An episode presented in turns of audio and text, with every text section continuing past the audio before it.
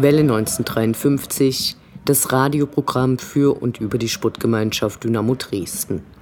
Läuft bei uns. In der ersten Runde des Mafia-Pokals den Ligakonkurrenten Paderborn rausgeworfen und beim letzten Punktspiel Hannover 96 souverän mit 2 zu 0 nach Hause geschickt, sodass wir uns über einen gelungenen Saisonstart freuen können. Dynamo steht auf dem zweiten Platz. Saisonabbruch jetzt. Am Dienstag wurde ein für Fußballfans aufsehenerregendes Urteil des Landgerichts Köln veröffentlicht. Anlasslose polizeiliche Videoaufnahmen stellen in Fußballstadien einen Eingriff in das allgemeine Persönlichkeitsrecht dar. Wow. Dabei ist diese Geschichte so schön und geradezu prototypisch, dass sich die Repressionen gegen Fans tatsächlich um einiges verringern könnten. Steuergelder könnten für etwas anderes verwendet werden. Drei Fans des ersten FC Köln hatten sich ein Strafverfahren wegen Beleidigung eingehandelt, weil sie Schmähgesänge in Richtung der sie filmenden Beamten angestimmt hatten.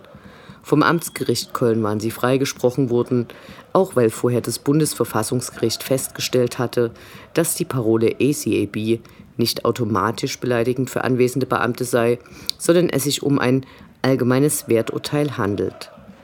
Die Äußerungen des Landgerichts Köln dürften für viele Fußballfans große Erleichterung bringen. Zitat. Auf den Aufnahmen sieht bzw. hört man eine große Gruppe meist halbnackter, teilweise etwas schwabbeliger junger Männer, die trommeln, brüllen und krölen.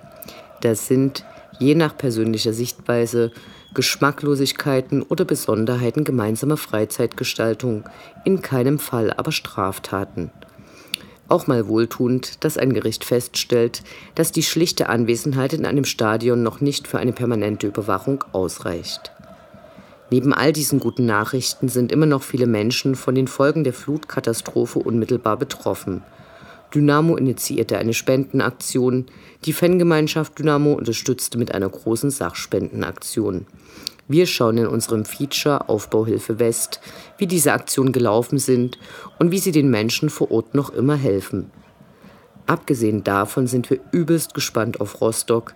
Erstmals seit Ewigkeiten ein Auswärtsspiel mit uns, den Fans, dazu noch ein brisantes Abendspiel und im Falle eines Sieges winkt der Platz an der Sonne in der zweiten Liga.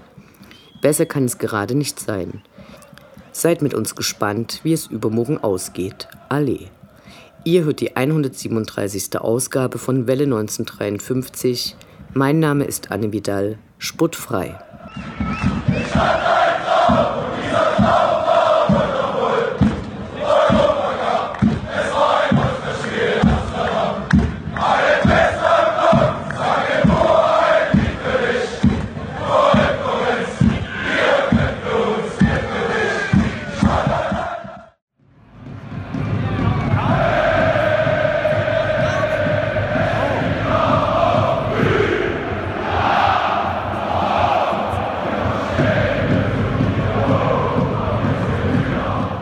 Der Blick zurück. Was ist passiert? Was war großartig? Was hätte nicht geschehen dürfen? Infos zu den absolvierten Liga- und Pokalspielen.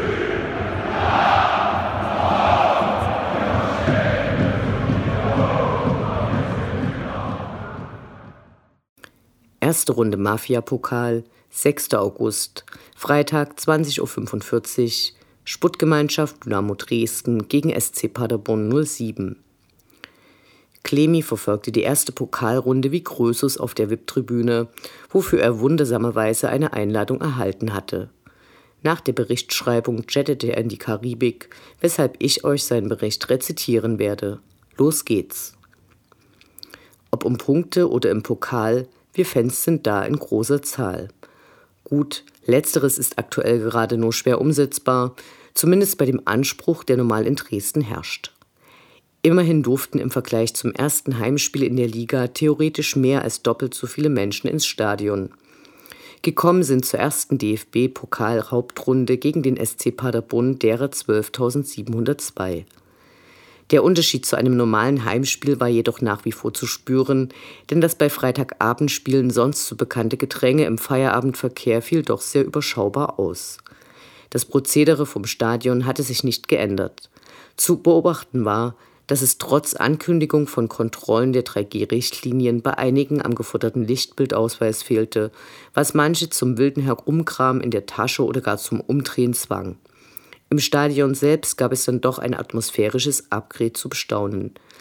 Während gegen Ingolstadt noch kein organisierter Support stattfand, formierte sich diesmal eine kleine Wand auf der gegenüberliegenden Seite des K-Blocks, inklusive Blockfahne und Trommel. Dies war zugleich eine Protestaktion gegen die strengeren Auflagen im Stehbereich, die mit entsprechenden Spruchbändern untermalt wurde. Aus dem zuletzt noch als Stimmungsblock aktiven J-Block waren zu Beginn der Partie vereinzelt Pfiffe zu hören, da sich darin einige übergangen fühlten und es brauchte anfangs einige Minuten, bis die neuen Kräfteverhältnisse geklärt waren. Später entwickelte sich allerdings mehr und mehr ein gelungenes Gesamtwerk und die beiden Kurven ergänzten sich gut. Da Luca Hermann kurzfristig ausgefallen war, musste Trainer Alexander Schmidt umbauen und verhalf Michael Akoto zu seinem Startelfdebüt. Das Spiel begann ausgeglichen und entwickelte sich zu einem guten Zweitligaduell auf Augenhöhe. Einziges Manko war in der ersten Hälfte nur die Chancenarmut. Die größte vor der Pause hatte Michael Sollbauer, der nach einer Ecke von Chris Löwe den Ball leider zu zentral auf SCP-Keeper Yannick Huth köpfte. Die zweite Hälfte sollte deutlich mehr Action bereithalten. Zunächst parierte Kevin Proll einmal mehr bockstark und war gleich zweimal gegen die Gäste zur Stelle. Die erste Gelegenheit der Goldfüße nach der Pause war dann aber drin. Erneut nach einer Ecke kam Dynamo freistehend zum Kopfball, den diesmal Innenverteidiger Tim Knipping verwandelte und das RHS das erste Mal so richtig ausrasten ließ. Wenig später hatte Puenten Boello eigentlich das 2 zu 0 auf dem Fuß, scheiterte aber an Paderborns Schlussmann, der mit seiner Parade den Konter einleitete, welcher leider im Ausgleich durch Sven Michel mündete. Der Schütze des 1 zu 1 mimte den Pistolero und holte sich dafür die eine oder andere zünftige Beleidigung von den Rängen ab, was er offensichtlich so geil fand, dass er dies später im Interview auch wortwörtlich so ausdrückte und die Anhänger der Sputtgemeinschaft für die Pöbeleien bewunderte. Es wurde ein offener Schlagabtausch. Die Schwarz-Gelben trafen in Person von Maurice Schröter nur den Pfosten und verpassten die abermalige Führung. Später tauchte Kevin Broll mit einem Wahnsinnsreflex ab und verhinderte damit womöglich das Siegtor der Ostwestfalen. Diese sollte an diesem Abend nämlich dem Gastgeber vorbehalten sein. Der eingewechselte Panagiotis Flarodimos überspielte mit einem feinen Chip die komplette gegnerische Abwehr und Julius Kade vollendete völlig blank im 16er zum umjubelten 2 zu 1. Der Kessel kochte nun endgültig und es fühlte sich an, als ob sie eben die kompletten 30.000 und sogar ein bisschen mehr sich die Freude aus der Kehle schrien. Mit dem Evergreen Amsterdam wurde die Nachspielzeit heruntergesungen. Sieg in der regulären Spielzeit und eine Runde näher am Traum. Berlin, Berlin, wir fahren nach Berlin, halte es schon von einigen Plätzen. Diesmal, wenn möglich, aber nicht schon im Oktober, sondern erst zum Finale. Bis dahin stehen zwar noch einige Prüfungen an, doch das interessierte an diesem Abend keinen. Alle verließen glücklich beschwipst den Schauplatz an der Linnéstraße und selbst Zuschauer, die sonst wenig mit Fußball am Hut haben, bestätigten nach dem Spiel, dass sie diesen Tag noch lange in Erinnerung behalten werden. Dritter Spieltag, 14. August, Sonnabend 20.30 Uhr, Sputtgemeinschaft Dynamo Dresden gegen Hannover 96. Welle 1953 war von der Partie gegen Hannover so mitgerissen, dass zunächst Alkohol konsumiert wurde, um mit der Anspannung klarzukommen und hinterher um zu feiern. Hartes Fan-Dasein eben. Wer das Spiel nüchtern verfolgte, weit oben von der Pressetribüne, war Uwe Stoberg von der Sachs, der dankenswerterweise seinen Bericht für unsere Hörerinnen eingelesen hat. Besten Dank, Mikro ab. Um den Charakter dieses Abends zu beschreiben, fällt mir zuallererst eine Szene ein, die in keinem TV-Zusammenschnitt gezeigt wurde, da sie an sich unspektakulär ist. In Wirklichkeit zeichnet sie aber nach, was die Mannschaft der Sportgemeinschaft Dynamo Dresden momentan verkörpert. Die Nachspielzeit ist angebrochen, die meisten Schwarz-Gelben stehen schon etwas tief, das 2 zu 0 soll jetzt ohne Gegentor über die Zeit gebracht werden. Nur Pascal Sohm, eingewechselt nach knapp 70 Minuten, läuft noch hoch an der Mittellinie an. Er gegen drei Hannoveraner. Diese spielen sich den Ball im Dreieck zu, Sohm immer hinterher. Man meint schon, lass es Junge, ist doch sinnlos. Doch da, nach dem x-ten Hin und Her, ergrätscht sich die Dresdner Neun den Ball und klärt ihn, vom Publikum bejubelt, ins Seiten aus. Für das Spiel unerheblich, für den schwarz-gelben Geist unfassbar wichtig. Dabei gab es in der vergangenen Woche nach dem Pokalrundensieg gegen Paderborn durchwachsene Nachrichten. Luca Hermann und Brendan Borello verletzt, kein neuer Spielervertrag für Marco Hartmann. Immerhin wurde ein neuer Linksdefensiver mit dem Georgier Guram Georbelice ausgeborgt. Beim Primetime-Kick gegen die niedersächsischen Hauptstädter hatte das zur Folge, dass Heinz Mürschel für Borelle und die Startelf rutschte. Das Stadion sah mit seinen knapp 14.000 Fans gut gefüllt aus, nur im K ergibt das Ganze ein Bild des Jammers, kommentiert von einem Banner Dicht an dicht ist heute kein Problem, außer man will im K-Block stehen. So sehr man verstehen mag, dass Gesundheitsamt und Verein die bestehenden Regelungen umsetzen müssen, so sind die geringen Abstände hier und die gigantischen Lügen dort emotional kaum nachzuvollziehen. Die erste Halbzeit. Die Gäste stoßen an, die Heimischen haben den falschen K im Rücken. Mit einer Menge Rasen vor sich marschiert Schröder schon nach drei Minuten auf und davon, doch seine Flanke gerät zu flach, um jemanden zu erreichen. Drei Minuten später die gleiche Szene. Diesmal kommt Akoto dran, wird aber geblockt. Was schnell zu sehen ist, kleinste Fehler und Unaufmerksamkeiten führen sofort zum Ballverlust.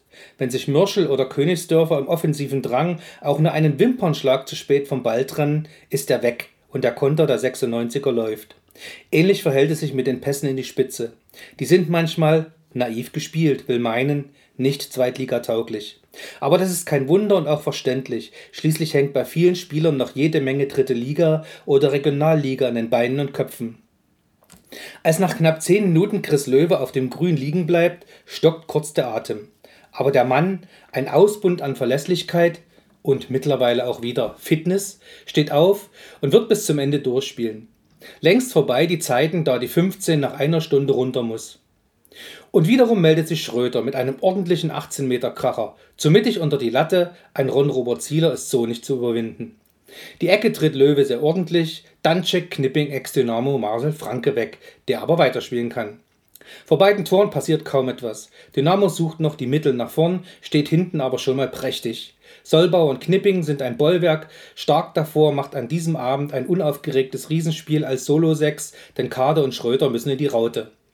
Löwe und Akoto haben ihre Außenbahn im Griff. Hannover findet so nur selten Räume und wenn doch, dann wird der Ballinhaber oft von zwei, manchmal drei Schwarz-Gelben angepresst. Schröter zeigt dann auch mal seinen Groundspeed, als es ihm gelingt, den Ball am Gegner vorbeizulegen und ihn dann auch noch zu erlaufen. Am Ende brotlose Kunst, aber für Auge und Stimmung famos. Nach 25 Minuten müssen die Gäste Stolze verletzt vom Platz nehmen. Dem macht weiter. Durchaus eine Schwächung im Mittelfeld. Hier geht dann auch Königsdörfer mal querfeldein steil, spielt einen tollen Seitenwechsel zu Akoto, doch der Ferner ballert dessen Zuspiel im Überschwang der Gefühle ins Wohin auch immer. Als der Stürmer, der oft weit hinten zu finden ist, in der eigenen Hälfte einen Rückpass des Grauens spielt, zeigt sich bei Hannover ein Schlendrian mit dem Ball, der dann doch verwundert. Auf der anderen Seite gibt es eine aufregende Kombination aus Lupfer, Hacke und Abseits. Karte wärmt dann aus der Distanz Zielers Handschuhe ein wenig auf. So geht es bis zur Pause hin und her. Aber trotz ausgeglichener Spielwerte wirkt Hannover etwas abwartend, während Dresden Leidenschaft zeigt, wenn auch der Weg ins Glück noch nicht gefunden wird. Die Männer vom Maschsee bekommen eigentlich genau das, was sie erwarten durften, können damit aber nicht so richtig umgehen. Der gefürchtete Marvin Duksch ist quasi unsichtbar. Nur Weidern probiert sich kurz vor der Pause an der Kopie des Schröder-Schusses aus der 13. Minute mittig unter die Latte, aber so ist eben auch ein Kevin Broll nicht zu überwinden.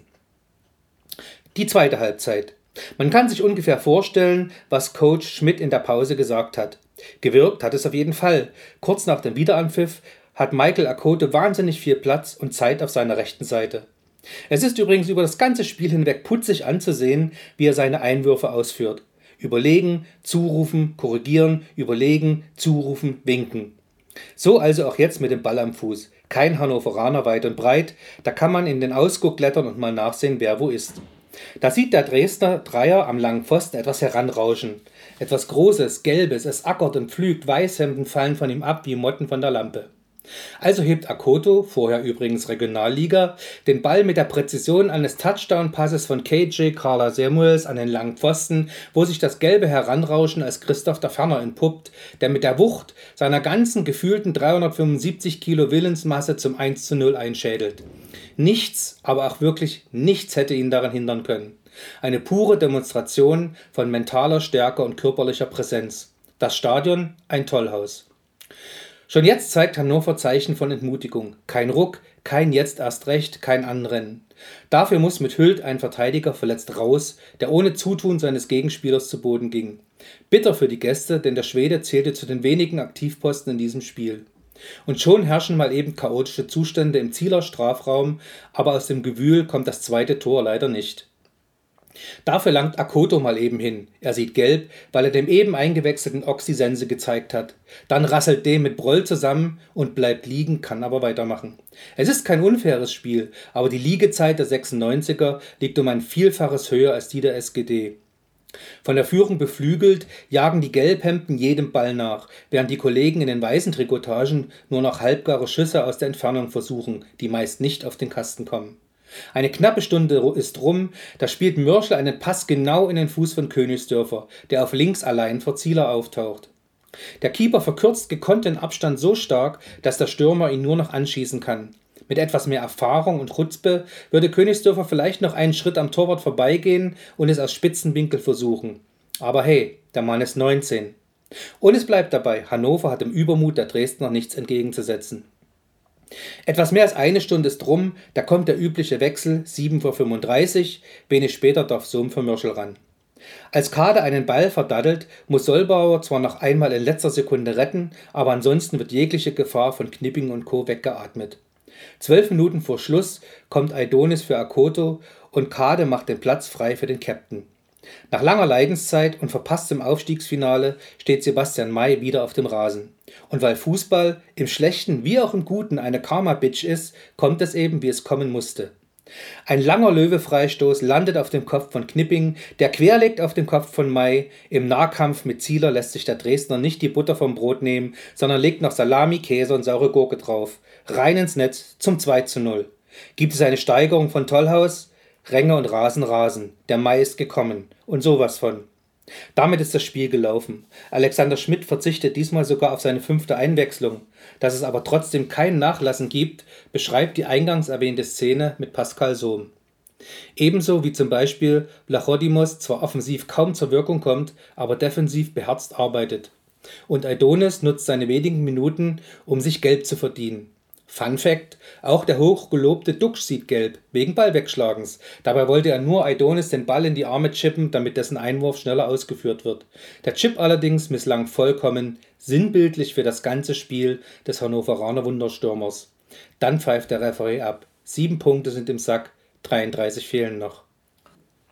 Fazit: Dynamo hat einen Weg gefunden, diese zweite Liga bis jetzt zu rocken. Man spielt wie eine taktisch geschulte Rasselbande einen ebenso wilden wie durchdachten Mix aus System und Straßenfußball.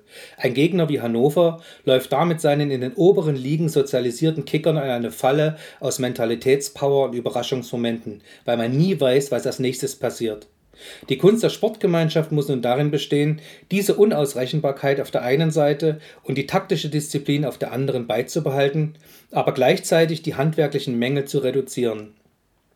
Insofern wird das kommende Spiel in Rostock wahrscheinlich das schwerste der bisherigen Partien, weil hier eine Mannschaft wartet, die Dresden von den Grundvoraussetzungen und der Herangehensweise vielleicht am ähnlichsten ist. Hier wird es darauf ankommen, wer den größeren Willen an den Tag legt. Dass die SGD von den Haarspitzen bis in die Fußnägel motiviert ist, haben wir erlebt. Und deshalb muss man auch einsehen, dass Marco Hartmann als Antreiber nicht mehr benötigt wird, bei seiner wortwörtlichen Verletzlichkeit. Dass der Verein den Mann dringlichst einbinden muss, bleibt dabei außer Frage. Unendlich sind die Weiten des Universums der Sputtgemeinschaft Dynamo Dresden. Alles rund um die SGD.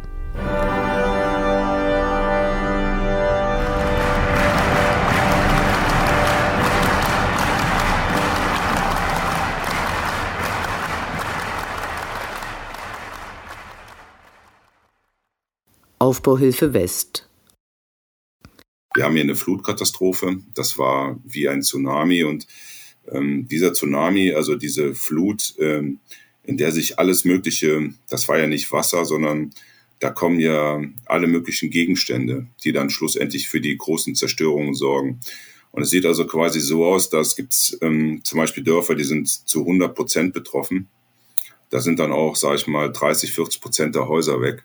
Wenn man durch die einzelnen Ortschaften fährt oder durch einzelne Dörfer fährt, ähm, man erkennt sie nicht mehr wieder. Man erkennt seine Heimat nicht mehr wieder. Das ist so nachhaltig zerstört. Es sind die Brücken sind alle weg. Es sind ganze Straßenzüge sind weg. Also die waren vorher noch da und du fährst da hoch und du bist dein ganzes Leben da hochgefahren und äh, da waren da waren standen Häuser und da stehen jetzt keine Häuser mehr. Die Flutkatastrophe 2021 war eine Naturkatastrophe, die Anfang Juli in einigen der betroffenen Gebiete in Belgien, Deutschland, Frankreich, Großbritannien, Italien, Kroatien, Luxemburg, Niederlande, Österreich, Rumänien, Schweiz, Slowakei, Tschechien und Ungarn Wochen andauerte, in anderen in kürzester Zeit schneisender Verwüstung zog. Über 220 Menschen starben, davon mindestens 183 in Deutschland. Im Nachgang wurde in Deutschland der unzureichende und nach dem Ende des Kalten Krieges stark zurückgebaute Katastrophenschutz kritisiert und die Flutkatastrophe als Folge der menschgemachten Klimakrise als Zeichen des Klimawandels und Ausblick auf die Klimakatastrophe diskutiert. Überragend war die Welle der Hilfsbereitschaft, die vielerorts auch von Fußballvereinen und ihren Fans getragen wurden – Besonders im Ruhrgebiet wurden Ultragruppen aktiv. Leverkusen, Köln, Dortmund, Mönchengladbach, um nur einige zu nennen. Wieder einmal zeigte sich das große Organisations- und Mobilisierungspotenzial von Fans. In unserer Region wurden viele schmerzhaft an die Jahrhundertflut von 2002 und das Hochwasser von 2013 erinnert. Mittlerweile ist die Flutkatastrophe mit ihren langfristigen Folgen weitgehend von anderen Nachrichten zur desolaten Weltlage abgelöst worden. Wir möchten beleuchten, wie Dynamo Dresden und die Fans der Schwarz-Gelben auf die Krise reagiert haben und wie ihre Hilfsangebote aufgenommen wurden. Dazu haben wir mit einigen Personen gesprochen, die im Verein Spenden organisierten, die Hilfsaktion der Fangemeinschaft Dynamo initiiert und durchgeführt haben, sowie vom Arbeiter BC, dem geholfen werden soll.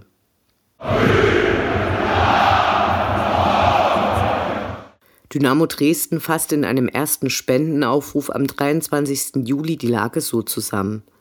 Vermisste Menschen, zerrissene Familien und Helferinnen und Helfer, die im Versuch, anderen zu helfen, selbst ihr Leben verloren haben.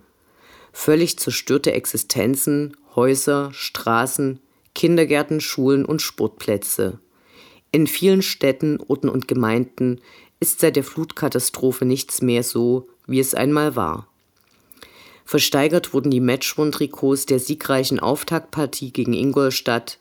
Die Spenden sollten direkt an die beiden Kindertagesstätten Flohkiste und Regenbogenland in Leichlingen gespendet werden, dem Heimatort von Dynamos Rechtsverteidiger Robin Becker.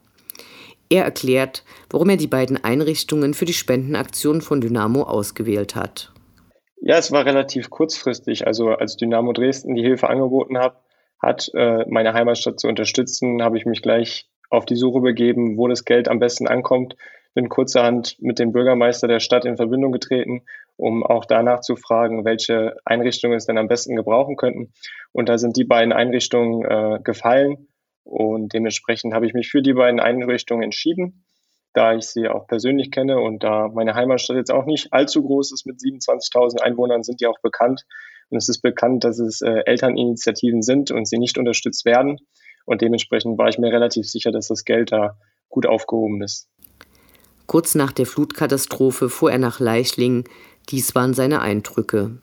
Es war natürlich überhaupt nicht schön anzusehen, wie, wie, also was Wasser alles anrichten kann. Das kann man sich gar nicht vorstellen. Ähm, es sah tatsächlich aus ein bisschen wie im Bürgerkrieg. Also alle Läden hatten ihre kompletten Einrichtungen vor den Türen stehen, die Straßen waren vermatscht.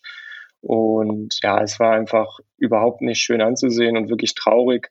Und so kennt man seinen Heimatort nicht. Und dementsprechend war es mir dann auch äh, ein Bedürfnis, da irgendwo zu unterstützen.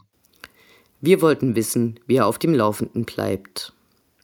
Natürlich durch meine Familie, die noch vor Ort ist die jetzt aber Gott sei Dank nicht so schlimm betroffen wurde.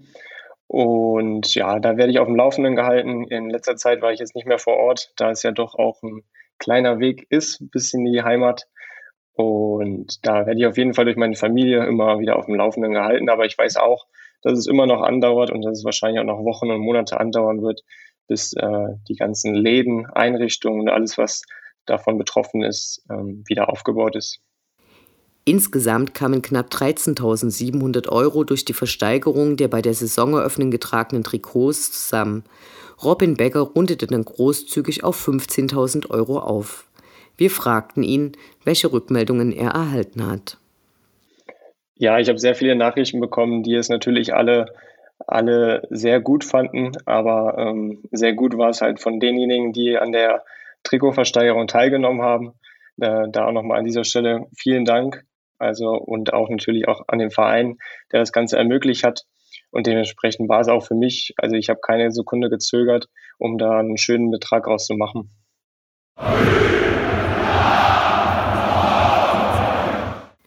Eine Sammlung ganz anderer Art wurde von der Fangemeinschaft Dynamo initiiert. Diese fragte am 17. Juli über ihre Kanäle die Dynamo-Fans, wie ein konkretes Hilfsangebot aussehen sollte. Zitat Wir sind engagiert und vielfältig, heißt es im Dynamo-Leitbild. Doch Hilfe muss immer organisiert und koordiniert sein, damit sie dort ankommt, wo der Bedarf am sinnvollsten ist. Wir erklären unsere Bereitschaft, gemeinsam mit Stadt und Land den Menschen in den betroffenen Kommunen im Rahmen unserer Möglichkeiten zu helfen. Wie konkret diese Hilfen aussehen können, möchten wir gern mit anderen Dynamo-Fans erörtern. Zitat Ende und fragte nach Ideen.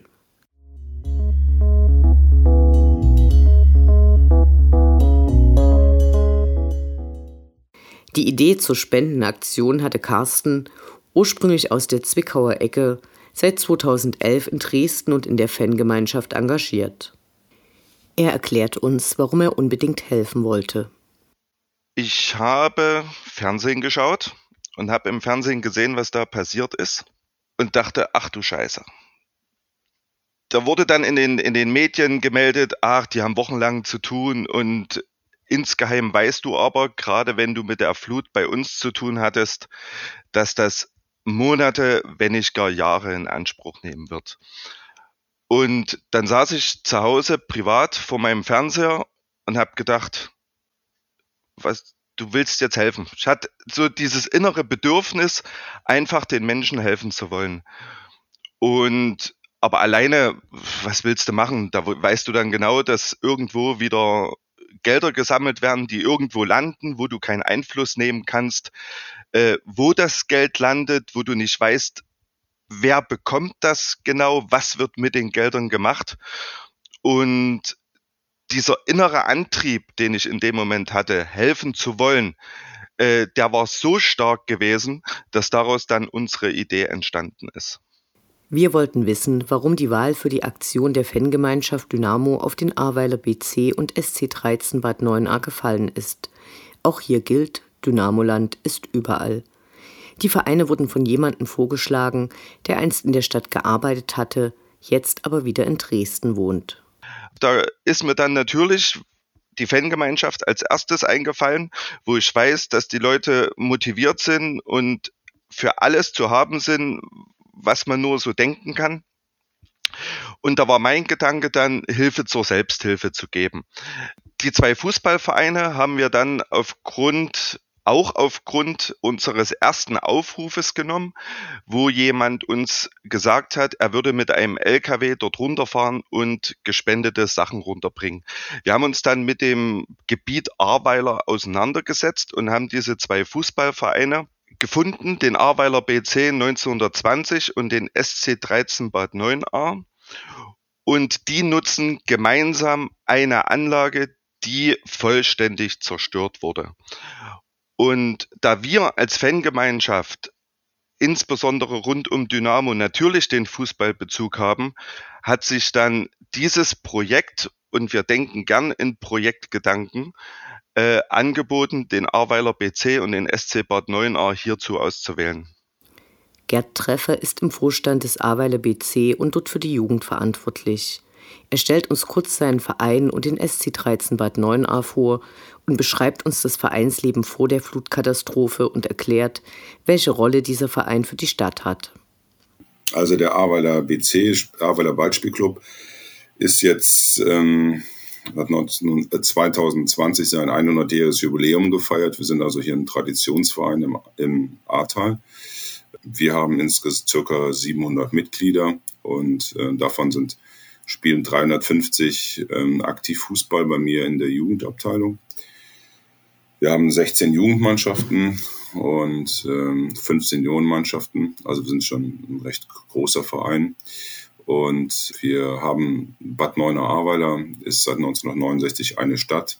Ähm, also wir wohnen, sind, kommen aus der Stadt Bad Neuenahr-Ahrweiler, aber wir sind der Verein aus quasi aus dem Stadtteil Ahrweiler, der mittlerweile, sage ich mal, übrig geblieben ist, weil früher gab es noch den SC07 Bad Neuenahr. Und das ist der Verein, der den Damenfußball hier in der Stadt groß gemacht hat. Und die waren ja auch mal deutscher Meister gewesen, die waren ja richtig klasse. Und die haben ja, wie gesagt, vor einiger Zeit in der Bundesliga gespielt. Leider ist dieser Verein, ja, 2012, glaube ich, war das, 2013, ist der leider aufgrund einer Insolvenz quasi liquidiert worden. Und daraus ist dann der neue Verein, der SC 13 Bad Neuner, entstanden. Und das ist jetzt, das ist aber ein reiner Damenfußballverein. Und mit denen trainieren wir zusammen im Apollinaris-Stadion und haben eine sehr gute Beziehung mit denen. Wir leben, also wir haben top, wir verstehen uns auch super. Und ähm, wie gesagt, das ist der Frauenfußballverein hier bei uns in der Kreisstadt. Wie sah das Vereinsleben, das hast du eben gefragt, das ist eine gute Frage, also vor der Flut aus. Eigentlich ja, wir haben, also ich glaube schon, dass wir ein ganz tolles Vereinsleben haben, dadurch, dass wir, wir haben zwar zwei Spielstätten, aber ähm, einen in Ahrweiler, da war bis vor kurzem ein Ascheplatz, der ist jetzt nicht mehr existent und halt dann in Bad Neuner eine ganz tolle Anlage, unser Apollinaris-Stadion, so der zentrale Mittelpunkt. Da haben wir auch unser Vereinsheim, da spielt sich das Vereinsleben ab. Ja, da ist ähm, von morgens bis abends, also von nachmittags bis abends ist der Spielbetrieb. Wir trainieren hauptsächlich auf einer Fläche. Das heißt, ähm, es sind immer zwei Hälften besetzt. Ist, da kennt jeder jeden. Es ist also, es geht eigentlich grundsätzlich alles sehr äh, familiär zu. Also das ist schon wie gesagt, das, dadurch ist eigentlich auch unser Vereinsleben so ein Stück weit gekennzeichnet. Wir sprechen immer von der ABC-Familie. Ne? Also, dass das alles so bei uns, wie gesagt, alles so ein bisschen ähm, familiärer zugeht. Und äh, ja, was natürlich momentan leider nicht mehr möglich ist, weil wir genau diesen zentralen Punkt, also der, der Verein lebt ja eigentlich immer an einem, einem Ort, ähm, ja, wenn der natürlich nicht mehr da ist, ist natürlich schon, ähm, ja, ist einem so ein bisschen so das Herz rausgerissen. Ne? Also das ist schon fatal. Ahrweiler wurde durch die Flutkatastrophe besonders getroffen. Alleine im Kreis Ahrweiler starben 133 Menschen durch eine Sturzflut infolge von andauernden Starkregen. Wahrscheinlich hätte durch ein besseres Krisenmanagement die Katastrophe gemindert werden können. Gegen Landrat Jürgen Pföhler und ein weiteres Mitglied des Krisenstabes werden Ermittlungen wegen des Anfangsverdachts der fahrlässigen Tötung und der fahrlässigen Körperverletzung durch Unterlassen geführt. Gerd Treffer beschreibt die Umstände der Flut und warum die Lage in Ahrweiler so schlimm ist. War es eigentlich so, dass wir hier so einen Starkregen, sie hatten so ein Tief. Das Tief ist aber quasi über der Eifel, also quasi über dem Ahrtal quasi stehen geblieben. Das ist also nicht weitergezogen. Und in diesem Tief war dann immer Starkregen. Und, ähm, und es hat also permanent geregnet. Und so hat, sind, sind dann die ganzen Wassermassen, also nicht hier bei uns in Bad Neuenahr-Ahrweiler, sondern an der Oberahr weiter oben. Die haben sich dann dementsprechend dann da gesammelt und das war dann irgendwann so äh, viel gewesen, dass dann halt diese Flut kam. Das Art, also die Fläche selber, Bad Neuenahr-Ahrweiler, ist ja nur ein Teil des Ahrtals. Ähm, wir sind zwar Kreisstadt und der, das Ahrtal ist zum größten Teil im äh, Kreis äh, Bad Neuenahr-Ahrweiler. Aber wir selber, die Kreisstadt, wir haben hier, ich sag mal so zehn Kilometer, würde ich jetzt mal schätzen, ähm, von dem Ahrtal und die äh, Katastrophe spielte sich ähm, auf einem Gebiet ab von 40 bis 50 Kilometer Länge. Wie stark ist unsere Stadt, also Bad Neuenahr-Ahrweiler betroffen? Also ich sag mal, ähm, grundsätzlich muss ich da so ein bisschen sprechen, also wie stark ist das Ahrtal betroffen, weil ich komme jetzt irgendwie nicht aus Bad Neuenahr-Ahrweiler, sondern ich komme aus dem Ahrtal. Das Ahrtal ist meine Heimat und ähm, das Tal selber äh, hier unten in Bad Neuner ist sehr breit. Aber das wird dann halt, ähm, da wo es besonders schön ist, wird's dann auch, wird's eng. Dann ist dann quasi, das ist so klassisch, wie man das vorstellen kann. Da ist links ein kleiner, beschaulicher Fluss, den, über den kann man, da kannst du im Sommer durchgehen. Rechts davon ist eine Straße und die verbindet dann immer die schönen Orte und die Orte sind äh, alle umgeben von Weinbergen. Das ist malerisch, ist das hier. Und ja, und wie hat's uns getroffen? Also es hat uns so getroffen, dass dann quasi diese, ich muss das immer wieder erwähnen, also wenn einer sagt, wir haben eine Hochwasserkatastrophe, ist das falsch. Wir haben hier eine Flutkatastrophe. Das war wie ein Tsunami und ähm, dieser Tsunami, also diese Flut, ähm, in der sich alles Mögliche, das war ja nicht Wasser, sondern da kommen ja alle möglichen Gegenstände, die dann schlussendlich für die großen Zerstörungen sorgen. Und es sieht also quasi so aus, dass gibt ähm, zum Beispiel Dörfer, die sind zu 100 Prozent betroffen. Da sind dann auch, sage ich mal, 30, 40 Prozent der Häuser weg. Wenn man durch die einzelnen Ortschaften fährt oder durch einzelne Dörfer fährt, ähm, man erkennt sie nicht mehr wieder. Man erkennt seine Heimat nicht mehr wieder. Das ist so nachhaltig zerstört. Es sind die Brücken sind alle weg. Es sind ganze Straßenzüge sind weg. Also die waren vorher noch da und du fährst da hoch und du bist dein ganzes Leben da hochgefahren und äh, da waren, da waren, standen Häuser und da stehen jetzt keine Häuser mehr.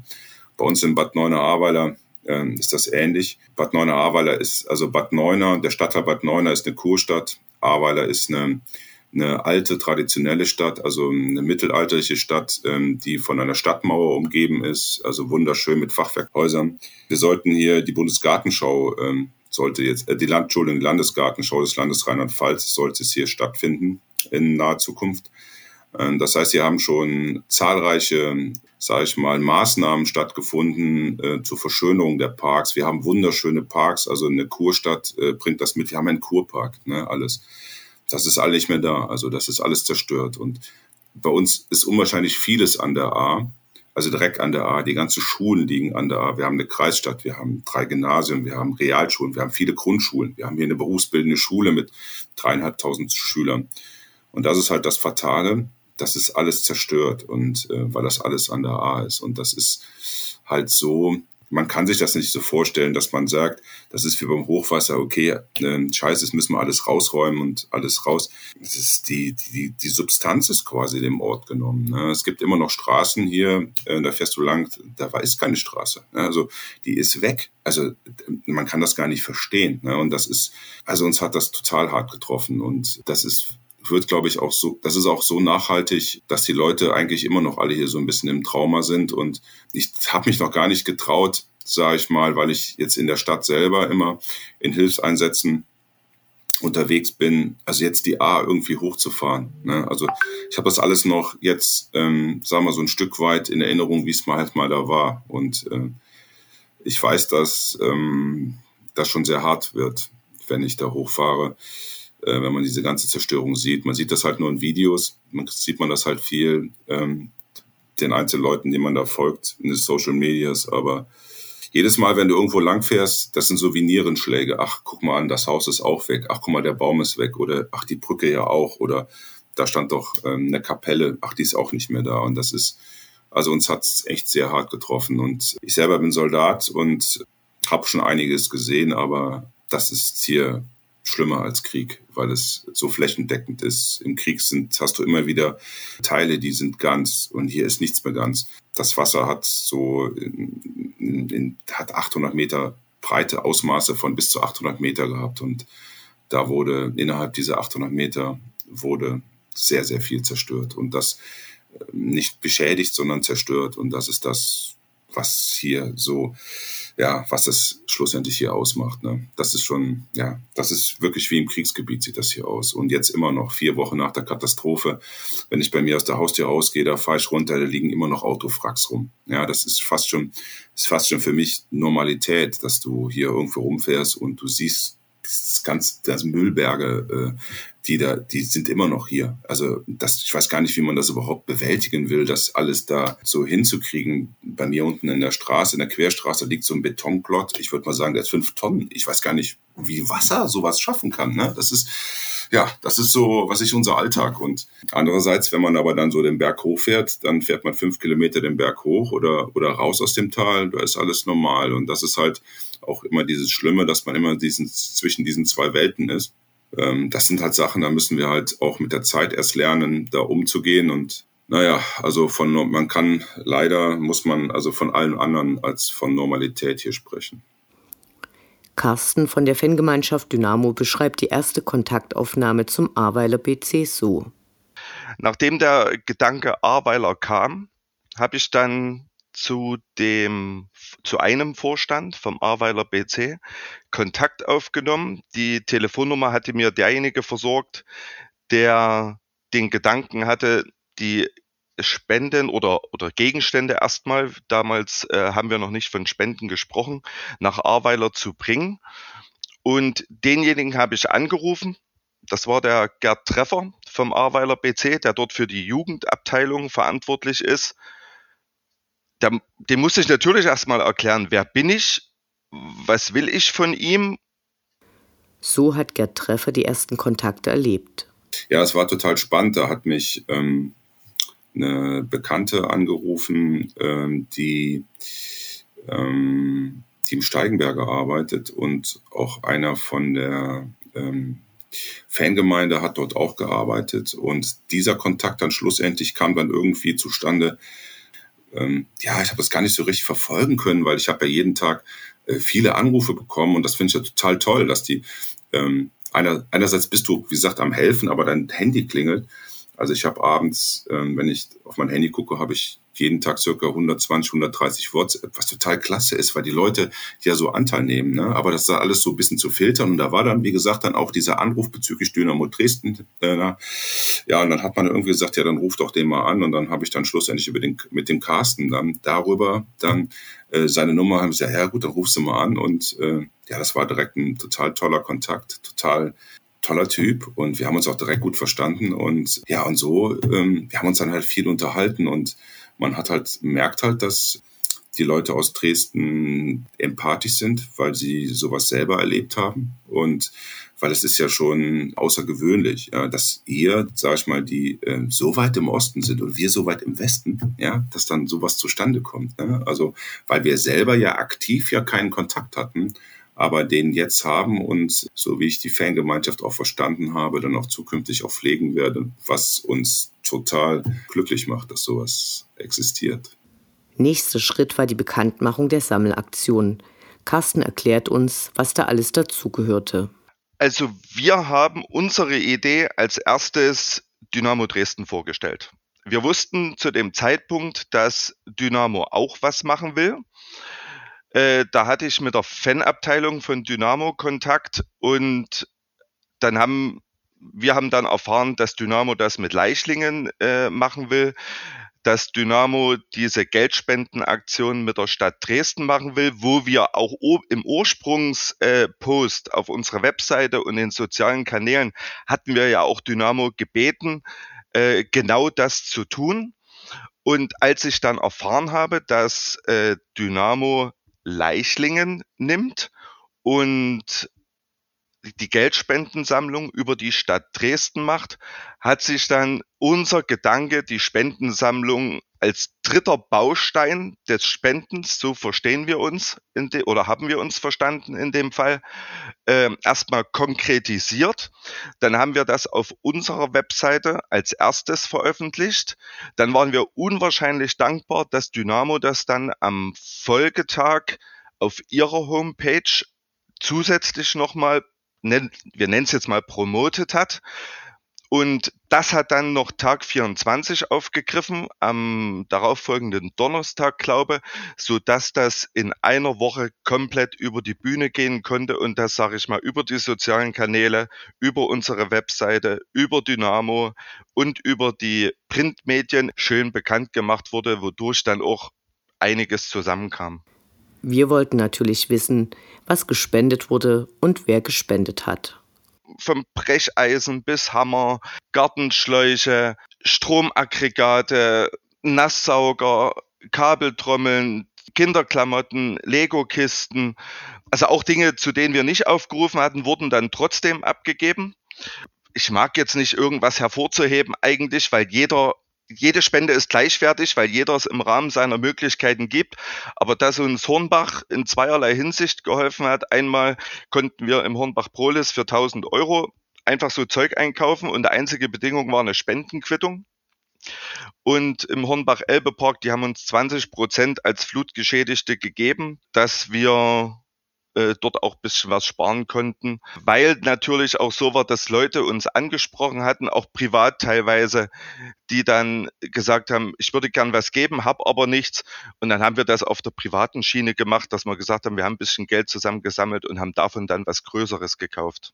Was ich vielleicht auch noch erwähnen will, der Fanshop hat zusammen mit einer Food Newcomer GmbH, dann hat Felix gesagt, wir sponsern nochmal 100 Umpro Dresden Shirts als, nennen wir es mal, Arbeitskleidung in allen möglichen Größen. Und das fand ich natürlich auch extrem cool, dass wir dort zusätzlich eine Kiste mit runternehmen konnten, das, um einfach eine Freude zu machen. Die eigentliche Sammlung der Spenden stellte die Fangemeinschaft Dynamo vor ein logistisches Problem. Carsten sagt. Wir als Fangemeinschaft Dynamo e.V wir haben kein Gebäude. Na? Und da kam uns das Fanprojekt in den Sinn, wo wir dann auch sofort zum Ronald Beck Kontakt aufgenommen hatten, der auch sofort seine Bereitschaft erklärt hat, weil er die Idee gut fand, uns zu helfen, hat mir dann äh, den Christian zugeordnet, sage ich jetzt mal, der dann mein Ansprechpartner wurde.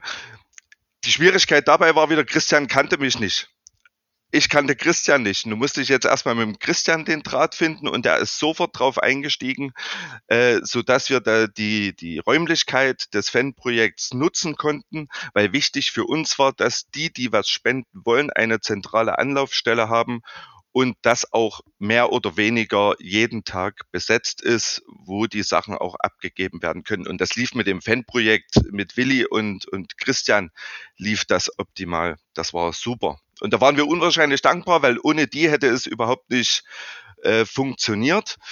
Willi Löffler vom Fanprojekt Dresden beschreibt seine Rolle bei der Sammelaktion der Fangemeinschaft Dynamo so. Also wir mussten selbst überhaupt nichts organisieren. Das hat alles die Fangemeinschaft selbst durch und durch organisiert und wir haben dann nur unsere Räumlichkeiten als zentralen Sammelpunkt zur Verfügung gestellt und neben so diesen Räumlichkeiten halt auch unsere Zeit weil das Fanhaus ist deswegen ideal, weil A reichlich Platz ist, B relativ zentral und C ist halt auch hier eigentlich so gut wie immer jemand da, der irgendwie in dem Fall die Spenden entgegennehmen kann. Und schlicht über diese Präsenz hinaus mussten wir eigentlich nichts machen, außer ein bisschen was aufschreiben. Das war alles durch und durch top organisiert von der FG. Zu den konkreten Aufgaben des Fanprojektes sagt Willi Löffler. Also das Entgegennehmen an sich ging immer super flott. Es hat sich jemand bei uns gemeldet und entweder Christian oder ich waren halt da, um das entgegenzunehmen und ein bisschen was zu notieren. So, und dann die Vollladung der ganzen Sachen, die sich dann über die Tage hier zusammengefunden hatten in den LKW, die hat ein bisschen länger gedauert, weil es einfach super viel war und halt große Geräte und sowas die großen Aufgaben haben auch hier rein die FG irgendwie organisiert und dann auch gewuppt. Also die ganze Organisation, die Mobilisierung der Leute zum Spenden und vor allem auch diese Logistik dann mit dem Fahren, das ist schon echt top. Nach fünf Tagen wurden dann die Spenden mit einem LKW nach Ahrweiler gebracht. Carsten berichtet von einigen Herausforderungen. Also gesammelt haben wir ja vom 26. Juli bis zum 30. Juli. 18 Uhr, der Freitag, und da ist es natürlich Quatsch, dann an diesem Freitag mit einem LKW auf der Autobahn zu fahren und 600 Kilometer nach Ahrweiler zurückzulegen, um dann unterwegs einzuschlafen und den LKW zu pressen.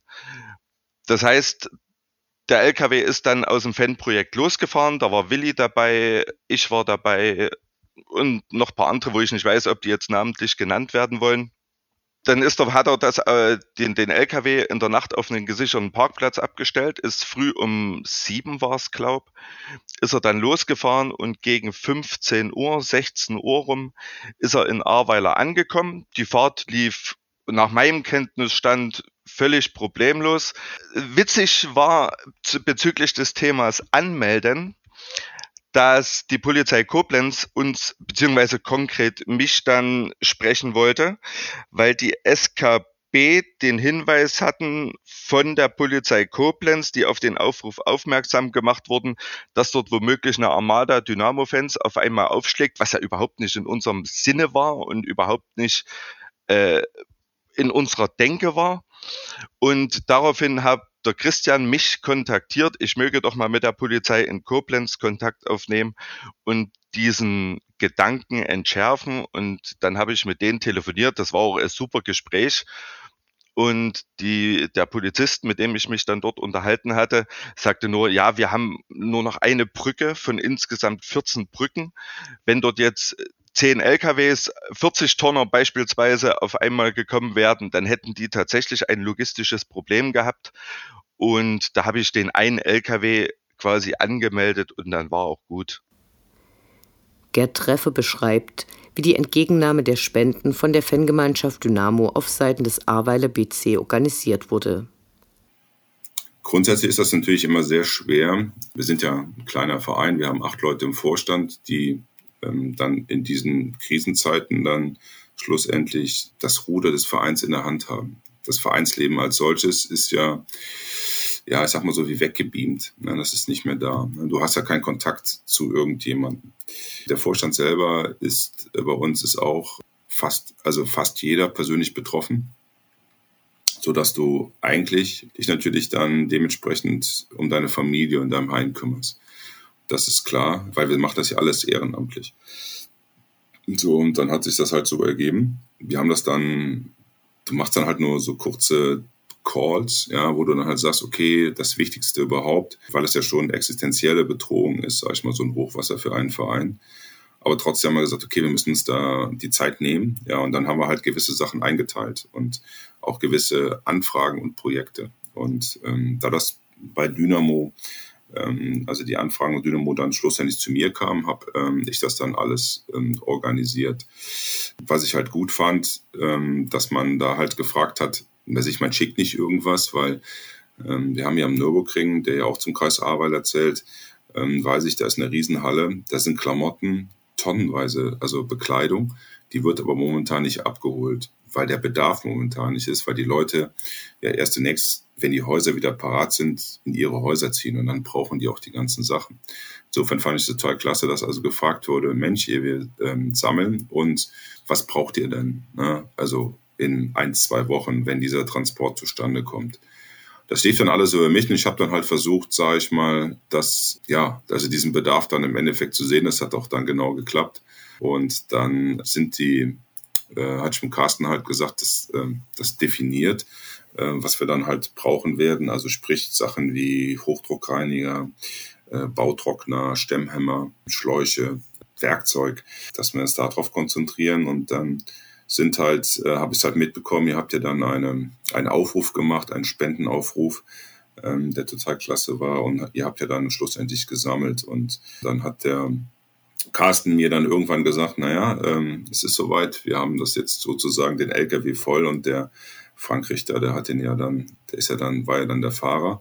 Und genau zu diesem Zeitpunkt war ich selber aber in, in Holland, weil ich musste da mal hin, weil ich mal für ich musste mal für drei, vier Tage musste ich halt einfach mal raus, weil ich durch war. Und habe gesagt, okay, du musst jetzt mal, ist auch toll, wenn man dann mal ähm, so Strom, Wasser, Internet hat, dann kann man natürlich auch einen ganzen Haufen andere Sachen dann nochmal regeln. Deswegen war ich in Holland gewesen.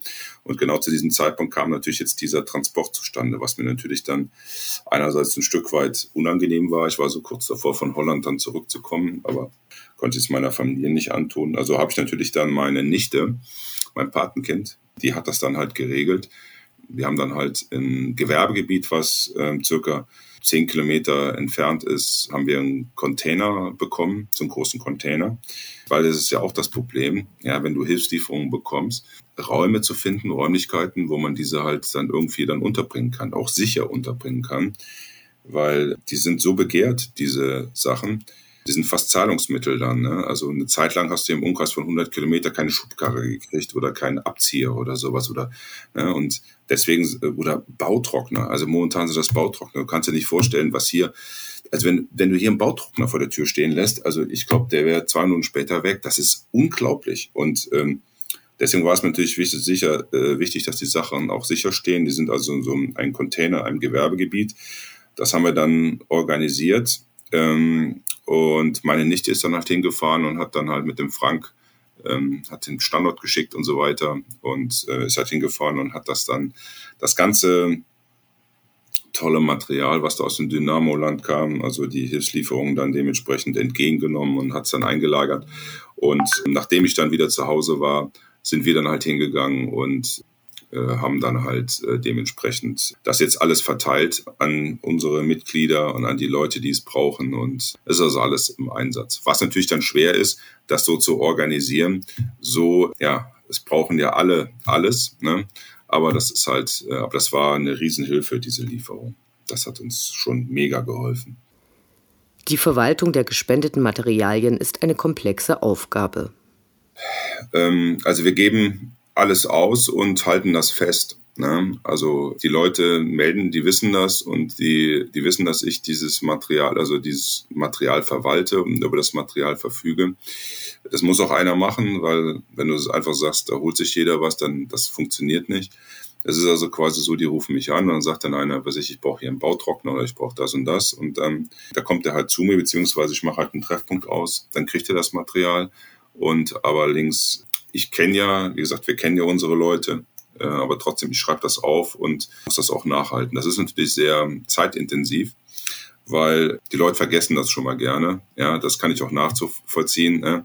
Wenn man sagt, der Bautrockner, ja, als Beispiel und ja, der Keller ist aber doch noch nicht trocken und nebendran bei der Verwandtschaft, da bräuchte man den auch. Das kann ich nachvollziehen, aber das wollen ja alle so was davon haben und deswegen, wie gesagt, wird da ein gewisser, bei der Ausgabe ein gewisser Rückgabezeitpunkt wird da ab festgemacht und ich halte das schriftlich fest und überwache dann auch, dass das Material dann dementsprechend, sage ich mal, dann wieder da ist und dann auch anderen zur Verfügung gestellt werden kann.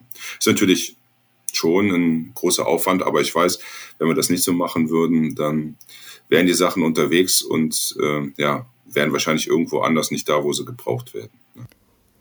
Die von der Fangemeinschaft gespendeten Materialien werden zuerst einmal für die Wiederherstellung der Wohnhäuser verwendet. Wann und wie der Aufbau der zerstörten Spielstätten beginnen kann, ist derzeit vollkommen unklar. Gerd Treffer spricht über den aktuellen Zustand der Plätze und führt uns ihre Bedeutung für die Menschen und vor allem Kinder, die dort leben, vor Augen. Ja, wir haben schlussendlich ähm, zwei Spielorte. Das ist einmal in Ahrweiler, im Stadtteil Ahrweiler, da ist ein Ascheplatz. Wunderschön, so ja, ganz kleines, schmuckes Ding. Der ist äh, quasi komplett zerstört ich bezweifle, ob es man überhaupt hinkriegt, äh, den wiederherzustellen, weil der liegt direkt an der A, also der liegt direkt daneben. Also ähm, wenn du da einen Einwurf machst, dann ist der, ähm, sag die A ist sechs Meter weiter. So und die ganze Böschung ist da weg. Da ist der, da ist ein riesen Ballfangzaun ist da, der ist in der Böschung drin, der ist auch weg da, da steht kein Tor mehr, da sind, also da ist, da ist alles weg.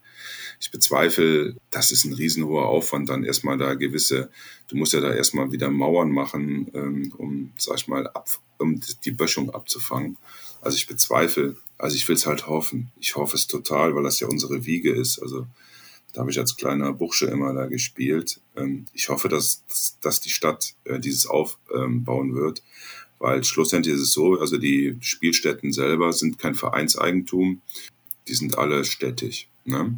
Und dann haben wir das Apollinarsstadion in Bad Neuner, eine richtig tolle Anlage. Also da sind zwei Kunstrasenplätze, was wir, wie gesagt, mit, dem, mit den Damen zusammen benutzen. Wir sind der Hauptnutzer und noch ein Leichtathletikverein, der TUS Ahrweiler. Da ist ähm, das Stadion selber fast so 5000 Zuschauer. Das ist eine tolle Tribüne, ein Rasen. Also, also ich glaube schon, der hat fast Bundesliga, äh, äh, sag ich mal, Qualität. Ne? Tolle Tatanbahn drumherum.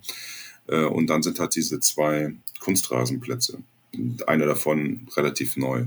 Das ist alles total zerstört. Also da ist kein Kunstrasen mehr. Da ist ähm, auch da, da sind, was ich insgesamt mutmaßlich so 400, 500 Meter äh, Ballfandzäune, die sind weg. Und es ist nicht so, dass die irgendwo liegen, die sind weg. Ja? Die ganzen Tore sind weg. Da ist also wie gesagt, wenn da jetzt jemand vorbeifährt, der wird gar nicht sagen, was ist das denn? War das vorher ein Parkplatz oder so? Der wird gar nicht erkennen, dass es ein Sportplatz ist. Ich glaube, die komplette Anlage, wenn ich das jetzt richtig habe, ist, das ist aber jetzt also nicht bestätigt. Ich meine, die hätte 20 Millionen Euro gekostet. Und ich glaube, dass er mindestens die Hälfte dafür notwendig wäre, das mutmaße ich jetzt, um es wieder so hinzukriegen, wie es mal war. Also das ist, das ist schon fatal. Und wie gesagt, am Anfang wird ja auch immer viel gesagt und ähm, wer nicht alles hier hilft und was hier alles aufgebaut wird. Ich habe aber schlussendlich so immer so ein bisschen das Gefühl, wenn man über die öffentliche Infrastruktur spricht, nicht über die private. Ne? Privat, das hat Vorrang. Aber wenn man die öffentliche Infrastruktur spricht, fände ich es halt gut, wenn bevor man irgendwie vielleicht die eine oder andere Straße da sich wieder baut oder so, dass man halt dran denkt, die Sportstätten ähm, aufzubauen weil darum geht's ja auch, den Kindern und Jugendlichen Perspektiven zu geben. Ne? Du musst dir halt vorstellen, wenn du hier in diesem Tal lebst in, oder in unserer Kreisstadt, äh, die Kinder können nirgendwo spielen. Also hier ist alles voll Schlamm und Dreck. Selbst die Bolzplätze, ne, die wird ja keiner freimachen. Ne? Also da kannst du nicht Fußball spielen. Also du könntest gar nicht, also die Kinder, die haben hier schlussendlich keine Perspektive. Und deswegen finde ich es halt wichtig, dass man diese Sportstätten, auch die Spiel, also Spielplätze, dass man das möglichst schnell wieder, schnell wieder aufbaut, damit die Kinder auch mal wieder so ein Stück weit zur Normalität kommen. Ne? Guck mal, wir haben im Winter, wir haben so viele Turnhallen hier, das kannst du dir nicht vorstellen, weil halt eine Kreisstadt sind, viele Schulen. Hier existiert aber keine Turnhalle mehr. Also die sind alle hinüber. Das heißt, auch im Winter, ne, das gehört ja auch dazu zu den Sportstätten, im Winter gehen halt die Kinder in die Halle. Ne? Hier wird es keine Halle geben im Winter. Ne? Die wird es nicht geben. Und also insofern glaube ich, dass es hoffentlich, ich hoffe nicht, dass es lange dauert und dass es uns auch, wir versuchen natürlich auch ähm, vereinsmäßig auch da die Fühle auszustrecken nach gewissen weiß ich nicht, Projekten, Förderprojekten oder sonst was, dass wir dann, sage ich mal, sagen können, hier statt, ähm, wir versuchen das selber mal wieder da irgendwie so einen Kunstrasen hinzukriegen. Also ein Kunstrasen, ich schätze mal so ein Belag, der wird mit Drainage und was alles zu machen, das wird bestimmt 400, bis 500.000 Euro kosten. Also natürlich Sachen, die einen Verein, so einen kleinen Verein, in Anführungsstrichen wie uns, äh, völlig überfordern. Ne? Und äh, leider sind wir auch nicht, was ich hier, ähm, was ich irgendein Bundesliga-Verein, der gerade mal sagen kann, naja, ist ja kein Problem, dass euer Rasenplatz nicht mehr da ist, dann holen wir, kommt, kommt mal, was ich hier ein paar LKWs mit Rasenrollen, das gibt, gibt's hier auch nicht. Und ja, wir wollen halt selber da so ein Stück weit, das, sag ich mal, mittelfristig, irgendwie haben wir das auch auf der Agenda, vielleicht daran zu denken, dass wir dann halt sagen, okay, komm, statt, äh, ich weiß, ihr habt vieles zu tun und die Verwaltung selber äh, ist natürlich ja, in so einer Katastrophe völlig überfordert. Vielleicht können wir da selber aus Eigendynamik dann, sag ich mal, sowas dann vorantreiben, dass man da Förderer findet, äh, Leute, die einen unterstützen, Firmen, die einen unterstützen, dass man dann so ein Stück weit äh, wie so der Antrieb sind und dann möglichst schnell dann zumindest mal wieder eine Sportstätte haben, weil das ist echt eine Katastrophe. Stellt euch vor, im Dynamoland euer Stadion gäbe es nicht mehr. Ja, das wäre weg. Und was ich Dynamo würde 30 Kilometer auswärts spielen. Ne? Also das ist, das kann man für ein Spiel, kannst es mal machen, aber das ist schon hart, wenn so also deine Heimat, das ist ja wie die Heimat. Ne? Ich habe das ja eben so ein bisschen dieses Vereinsleben geschildert, ne? dass wir uns da alle treffen, man sieht sich, man begegnet sich, der Bambini mit dem Spieler der ersten Mannschaft, man kennt sich wenn das also, das ist ja momentan nicht da, weil wir ja auf zehn verschiedenen Plätzen verteilt sind. Also es ist schon, ist schon sehr hart. Also auch, wie es da denn quasi unsere Anlagen getroffen hat. Zurück zu Carsten von der Fangemeinschaft Dynamo. Er antwortet auf die Frage, ob weitere Aktionen geplant sind. Grundsätzlich ja. Also wenn ich denke, denke ich grundsätzlich im Projekt und der Projekt ist kein Aktionismus und hört nicht nach einer Aktion auf. Es kommt aber ein Aber.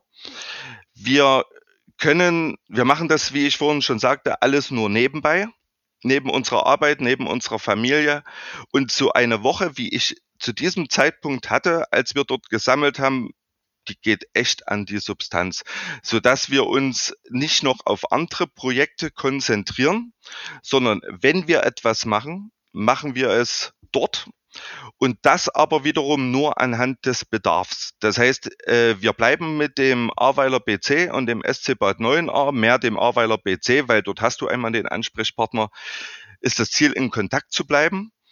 Und wenn eine gemeinsame Idee entsteht oder die machen irgendwas, wo wir jetzt den Gedanken haben, man kann darauf aufsetzen und womöglich helfen, sei es jetzt auch mal mit Manpower, sei es auch mal darunter zu fahren oder hier irgendeine Veranstaltung zu machen, wenn es Corona-bedingt wieder möglich ist, wo man auch mal wieder Geldspenden sammeln kann, wenn was Konkretes davon gekauft werden kann, dann ja, aber das soll nicht in irgendeinem permanenten Aktionismus ausarten, weil die Menschen dann auch müde werden.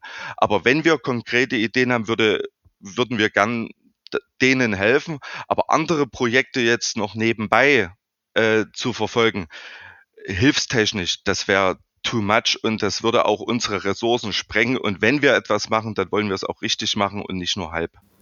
Rückmeldungen haben Carsten und die Fangemeinschaft Dynamo viele erhalten.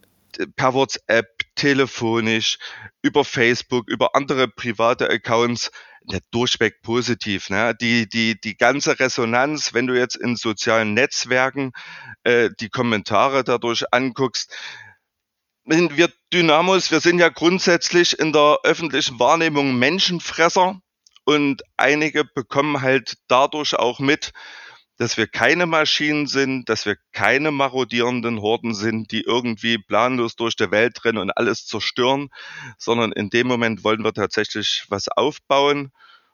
Und vielleicht, das ist so ein Seiteffekt, vielleicht merken dann die Leute, dass es nicht nur ein paar Idioten unter den Gelb-Schwarzen gibt, sondern dass es dann auch Menschen gibt, die menschlich sind. Willi Löffle stellt die Aktion für den Ahrweiler BC und den SC13 Bad 9a in einen größeren Zusammenhang. Also als zivilgesellschaftliche Institution ist es unsere Aufgabe, zivilgesellschaftliches Engagement zu unterstützen. Und als Fanprojekt liegt unser Fokus dabei natürlich auf dem Engagement von Dynamo-Fans. Und damit ist man immer ganz gut beschäftigt, weil die organisierten Dynamo-Fans immer wieder große Aktionen auf die Beine stellen. In letzter Zeit war das zum Beispiel die Sammelaktion für Tina, gemeinsam für Tina. Das war ein großes Projekt, wo Dynamo-Fans über 40.000 Euro äh, zusammengesammelt haben. In dem Fall waren das Freitaler, die da so den Hut auf hatten. Genau, aber auch in der Vergangenheit äh, gab es immer re eine rege Beteiligung von Dynamo-Fans bei unserer alljährlichen Sammlung für Dresdner Obdachlose durch die Träberhilfe. Oder auch die aktive Szene selbst ist extrem solidarisch gewesen, vor allem im Lockdown. Da haben sie Nachbarschaftshilfe organisiert, aber auch schon große Bauaktionen und Weihnachtsspenden für Tierheime direkt aus dem K-Block organisiert ja, oder auch mal einen großen Arbeitseinsatz bei der Trägerhilfe selbst. Das sind nur ein paar Beispiele. Oder natürlich auch das langjährige Engagement von Dynamo-Fans gegen Rassismus und andere menschenverachtende Einstellungen. Und natürlich auch sind es nicht nur die Fans, sondern auch die SGD selbst, die seit über zehn Jahren äh, durch den SGD-Preis ganz wichtige Projekte unterstützt. Und das Besondere bei dieser Aktion jetzt ist eben die neue Qualität, dass sich das gesellschaftliche Engagement von Dynamo-Fans dieses Mal sogar über Dynamoland selber hinaus erstreckt, sogar tief im Westen, ne? aber das ist das Bemerkenswerte bei dieser Aktion. Diese ganzen tollen Aktionen, die Dynamo und ganz besonders seine Fans einfach charakteristisch auszeichnet, die kommen in der Öffentlichkeit leider nie so gut zur Geltung, obwohl Dynamo und seine Fans da überaus couragiert und engagiert sind. In der Zwischenzeit gehen die Spendenaktionen von Dynamo weiter. Am Dienstag meldete der Verein, dass die Dynamo-Mitglieder, die im Walking Football Team und in der Gruppe Fußballfans im Training aktiv sind, zusammenlegten und weitere 610 Euro für die Beseitigung der Flutschäden spendeten.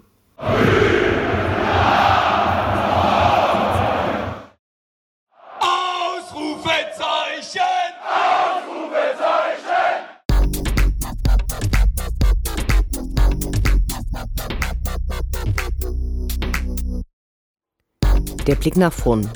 Die nächsten Spiele, die nächsten Termine. Hoffnung und Zuversicht. Niederlage oder Ufter.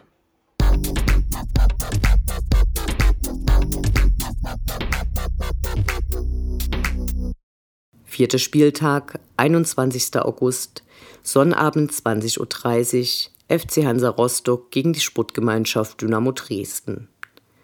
Die Aufregung ist jetzt schon groß, die Vorfreude riesig. Die Fahrt nach Rostock wird das erste Auswärtsspiel der Corona-Zeit mit offiziell zugelassenen Gästefans, sprich, es gab einen Ticketverkauf über unseren Verein. Rostock wartet auf den Auswärtsmob. Fahren werden ungefähr 1100 Gästefans. Das ist für Dynamo nicht besonders viel. Beim letzten Auswärtsspiel waren es aber auch nur 1400, damals am 28. Februar 2020, die einen 1:2 Erfolg gegen Regensburg vor Ort feiern konnten. In der zweiten Liga hat sich Mitaufsteiger Hansa ganz gut eingefunden. Nach der Auftaktniederlage gegen Karlsruhe fertigten sie Hannover mit 0 zu 3 ab, bevor sie im Pokal Heidenheim rauskegelten, gegen die sie dann ihr letztes Pflichtspiel mit 1 zu 1 absolvierten. Sie schießen Tore, sie bekommen Tore, einem spannenden Abend steht also nichts im Weg. Jetzt, wo Stadionbesuche möglich sind, ist das ewige Thema der Anstoßzeiten wieder da. Natürlich ist Flutlicht geil, aber die neue Anstoßzeit von 20.30 Uhr am Wochenende ist eine große Gelddruckmaschine für das Hotelwesen. Gerade bei weiten Fahrten ist eine Rückreise am selben Tag öfter unmöglich. Abgesehen davon, Ahoi, Dynamo, Allee.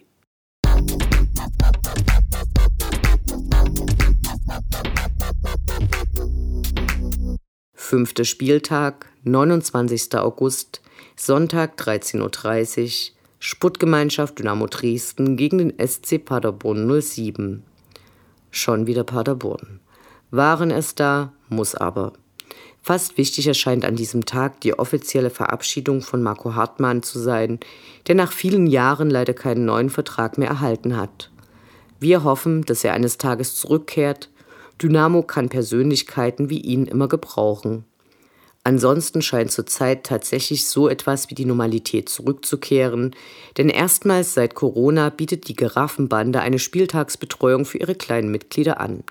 So können die Eltern im Stadion mal wieder so richtig ausrasten, ohne schlechtes Vorbild zu sein, weil ihre Schützlinge mit ihren Freundinnen zusammen die Partie verfolgen.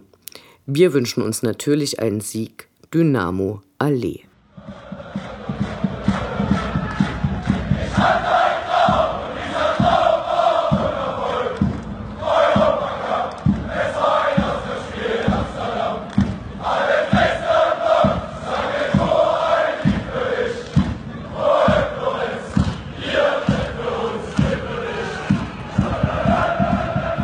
Das war Welle 1953, das Programm für und über die Sportgemeinschaft Dynamo Dresden.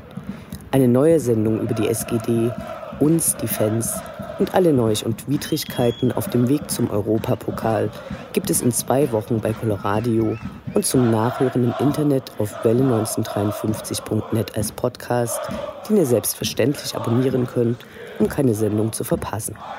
Mein Name ist Anne Vidal. Auf Wiederhören bis zum nächsten Mal.